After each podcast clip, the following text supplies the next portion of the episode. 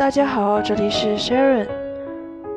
嗯，欢迎来到我的个人频道，我将与大家一起开展一段关于故事的旅程。不过，与其说是故事，我觉得我的频道还是跟网文相关更多一点。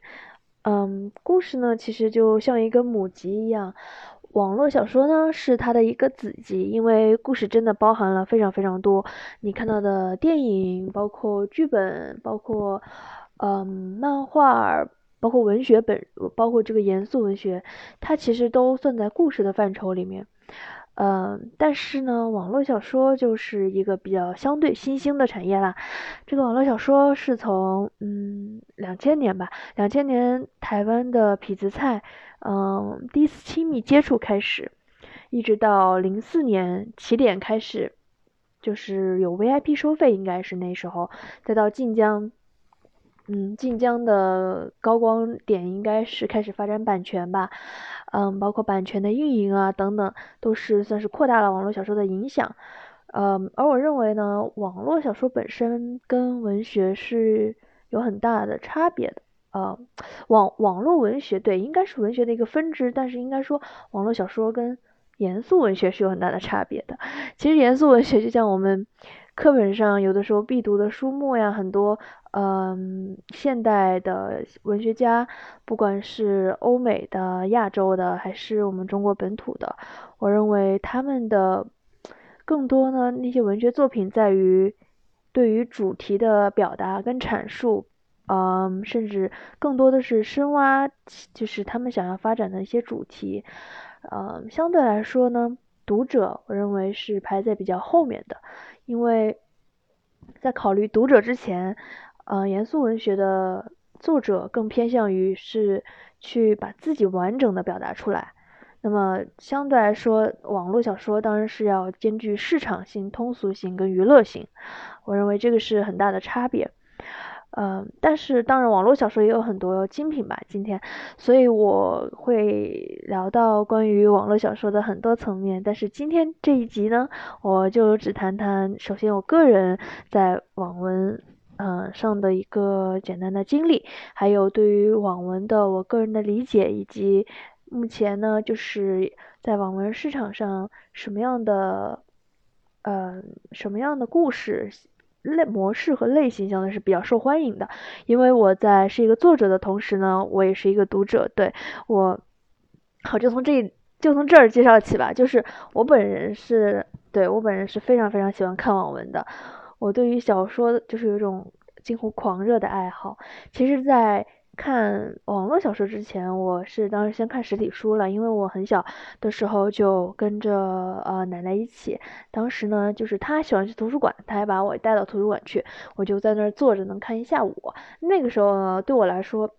比较简单的书是那个谁，呃，像郑渊洁他们的书是偏幼齿的，但是像其他的选择就相对很窄了。嗯，看那个时候像。嗯，好像是赛林格吧，麦麦田里的守望啊什么的那些书都摆在儿童架子上，我就是看的，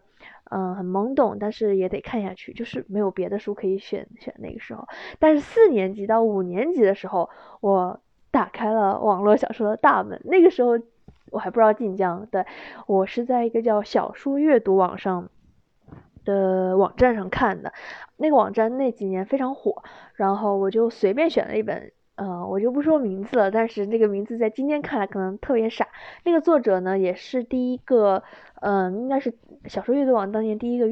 年入过百万的作者。他非常的会，就是他的剧情看上去现在看来好像有点土，就是复仇、重生啊、穿越啊这种剧情，但是他非常非常的会，嗯，钓羽毛。我当时看到了凌晨三点钟，而且就到 VIP 就没有了。因为 VIP 是要付钱的嘛，四年级的我哪里有什么钱呢？就没有办法，我就非常遗憾的停止了。而且那个时候我也不知道有盗版，看盗版非常可耻，我必须要说。但是如果五年级的我知道了有盗版，我会不会去看呢？我我真的不知道。但当时我不知道，在不知道的情况下，我大概看了有十几本，十几本坑，全部都是坑。我当时整个人就是崩溃了，我就想啊，怎么每一本他们都不写完呢？嗯，因为是我在上网站上去看之前，我是先把它下载下，我是先把它们下载到了那个，就是从网站下载到了我当时的学习机上。本来那学习机买来学英语的，后来就基本上全被我用来看小说了。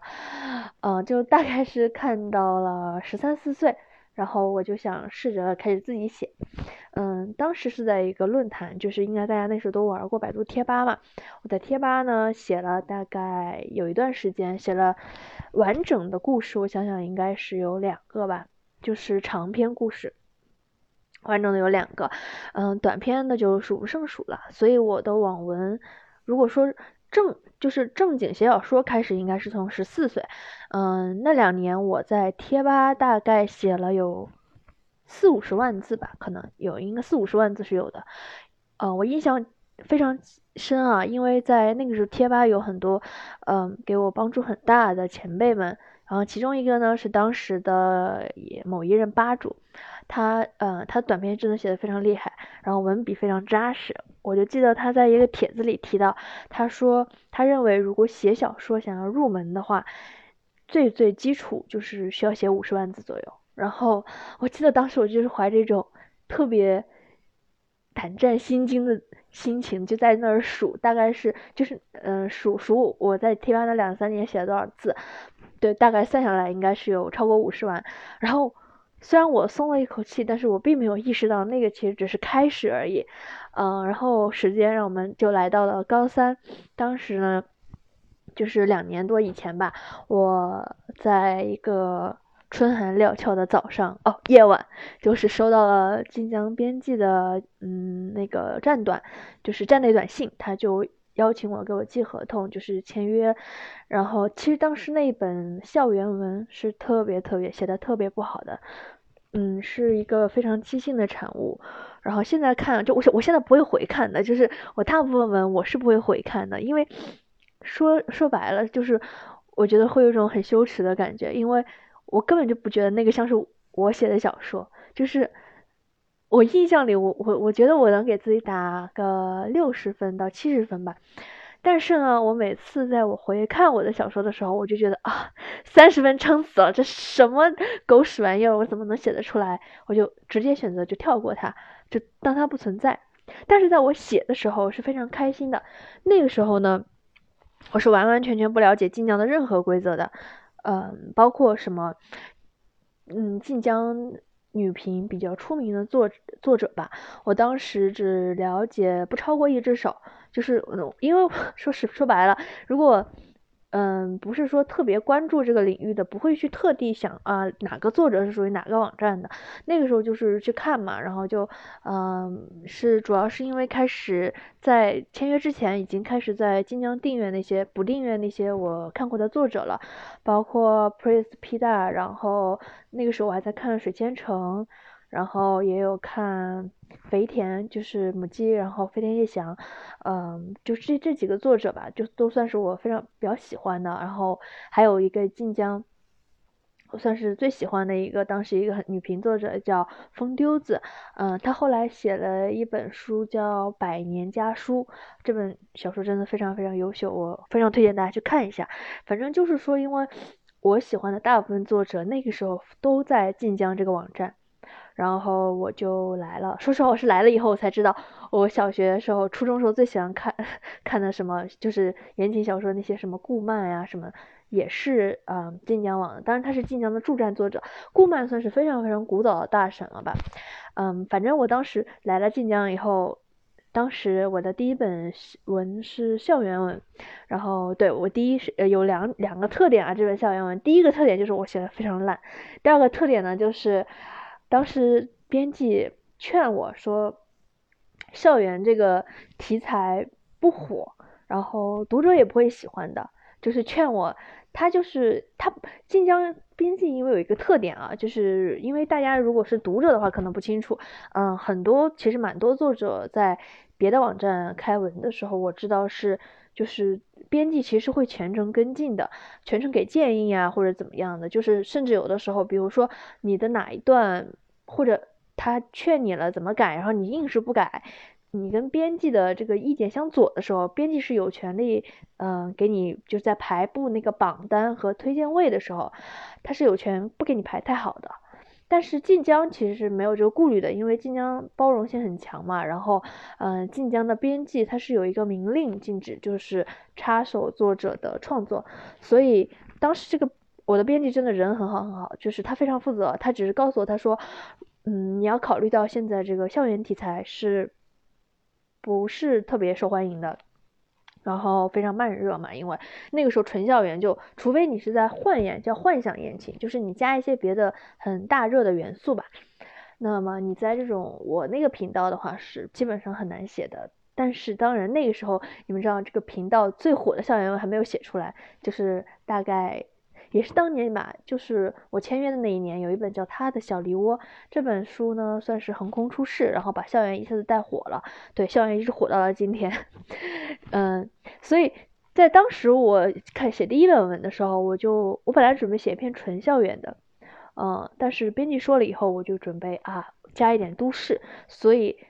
呃我就穿插着写，就是说我把回忆跟现在我我就穿着写。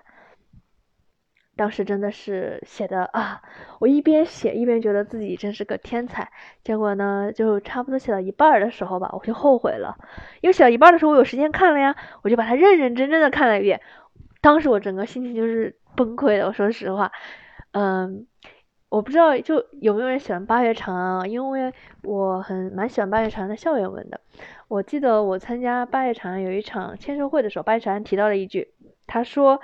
呃，写作的人。如果你要开始这段旅程的话，你要记住一点，就是千万不要拿你的阅读的口味去苛责你的写作水平。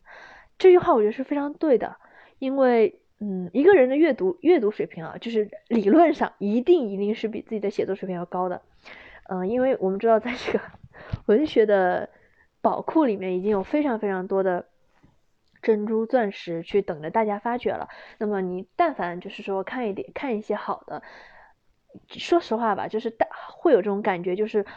你一辈子，我一辈子也没有办法赶上那个水平，就会有点挫败。嗯，如果因为如果一个人比我好一点点的话，我会这个水平比我好一点，我会觉得哎呀，能追上的时候，我会有点羡慕，而且嗯，想要赶上他。但是呢，当很多作品超过了你那么多的时候，你是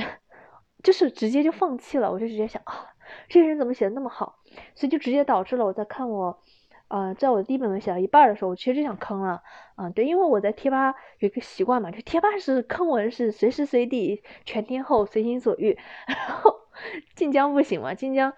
就是你坑一本文的话，就当时已经入微了，因为入微就是上架嘛，然后你已经开始收钱了，你不能对读者不负责，对吧？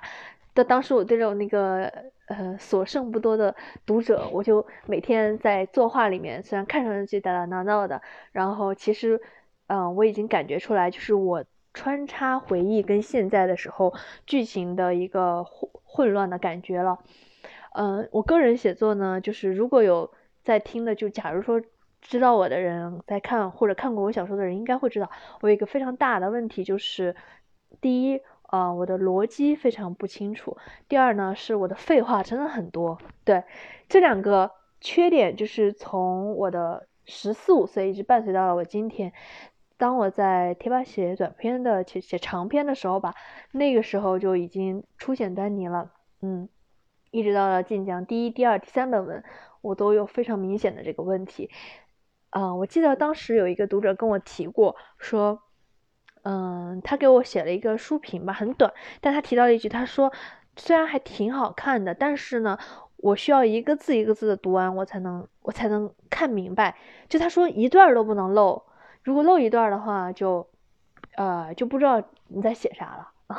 然后其实我我的感觉就是有点。不好意思，说实话，就是因为是我个人的原因导致了，就是读者读的不顺畅啊什么的，所以到今天为止呢，我就是从我个人的角度来讲，我的第一，我的第一顺位吧，对我自己写作要求还是流畅，我觉得流畅是非常非常重要的，嗯，当因为当我怎么说呢？当我在随心所欲的时候，写自己的文章的时候，我可以就是我的词藻，包括我的长句的排布，想怎么用就怎么用。嗯，但是如果当你在网站上写的时候，无论你是读者还是作者，我相信你都非常想要看到一段，就是你可以看下来不打 cover 的一个文。如果说你这一边看一边还在，我靠，作者他妈在写啥，就就会感觉非常不舒服。所以我认为，当网文小说跟这个呃严肃文学摆在一起的时候，最大的差别是什么？就是如果想要放松心情的话，我一天累得跟狗一样，然后我在地铁上或者我在回家路上，我当时想打开网文去看啊。然后像有一些小说，比如说，嗯。我说实话吧，就是像我，我连看茨威格的小说，就他已经算是比较好懂的那种那种作家了，我都可能要我买他一本新书，我需要焚香沐浴，然后平心静气，然后坐坐下来，我慢慢的看，就是那种感觉，而且一天看三十页。我小时候呢是能一天看完一两本就是呃书的，就是不管严肃文学还是什么的，就非小说类。真的长大了真不行，我发现我。最多吧，我现在的就是看五十页，如果是那种就是说理解非常难的时候，我就得停了。但是网络小说我可以一次性看一百五十万字不打停不带停的，所以这就是嗯，这就是网络小说一个非常大的特点吧。我觉得如果呃从一个作者的角度去分析网络文学的话，网络文学嗯就是它就像你们。在一片大草原上，然后你围着篝火给人讲故事。你给人讲故事呢，你不会就是说，你先花上他个十分钟去讲这个故事，呃，就是发生在这个村庄上。这村庄它是个什么样的村庄？就是你得入戏，你得让大家快速入戏。网文呢，就是这么一个特点。我记得我在看罗伯特麦基的那个故事的时候，有一个有一段我印象非常非常深刻。嗯，他就提到说是这个作家百分之七十八十以上的劳动都应该用在故事设计上。这些人，比如说这些主角、这些人物是谁？他们想要什么？嗯，为什么想要？他们要这个主角应该要采取什么样的方法去获得他想要的东西？那什么样在阻止他？嗯，后果又会是什么？其实这个是有点，我说实话吧，偏戏剧创作类呢，去套这些问题也是完全可以的。但是网络小说也可以去套上这些问题。很简单，就是当读者对你的人物有所期待，呃，有所关心的时候，他自然而然的就会想要去了解这个故事。嗯，所以对我来说，我对网文的第一层理解呢，就是。它是非常贴近，嗯，它是需要非常贴近读者的，但是并不是指，嗯，就是说啊，一定要非常现实。比如说，嗯，这个读者他每天啊，在中国的某个二线城市，每天早上起来，然后六点半复习，然后七点出早操，八点跑步，九点喝豆浆，然后你这个小说就得跟他的生活一样同步，并不是的，嗯，就是在。传媒的领域里面啊，有一个嗯词叫嗯共鸣，就是说这个当然也不是指单指传媒了，在我认为在很多传播领域吧，它就是指嗯有点像读者跟作者的节奏是共振的，它这个共鸣更多的是指感情上、情感上，它跟你是同步的，因为故事的发生地、故事的就是包括这个角色的人物设定，它可以是各种各样的。嗯，对，就是，嗯，只有一点呢，我认为是，无论什么题材，无论什么，包括包括男频女频，甚至都是相同的，就是我们要解决角色的欲望跟动机。嗯，读者想要了解的也是这样。有的时候就是，当然是说文似看山不喜平，所以啊，网文也是遵从遵从了这一点的。当你去创造一个人物、创造一个故事的时候，你不会说。想要把它呃非常复杂化，你是第一第一要务吧？我觉得就是首先你要让读者感觉到我对你这个人物感兴趣，我对你这个故事感兴趣。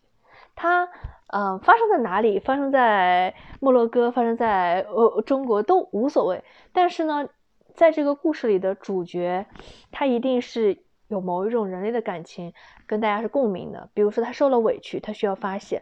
啊，或者是他受了排挤，或者是他有一个非常非常想要得到的东西，但是他追求了很多年都没有得到，不管那一样东西是爱情、是梦想或者是什么，这这也是我认为这是故事的一个，就是所有故事类型，从电影到戏剧到小说、文学都是比较共有的东西吧。那么网络文学也不例外，所以我认为这一点是非常非常重要的。那么也是我其实相对来说做的不太好的一点。当然，我是非常感谢我的很多读者给我的包容，因为他们 有的时候就是即使开头非常很难懂吧，很很不流畅，但是他们也会读下去，然后嗯，就尽力的给我鼓励什么的。然后关于更多的呢，我们更多的内容。详见下期分解啦！谢谢大家耐心的收听，下期再见。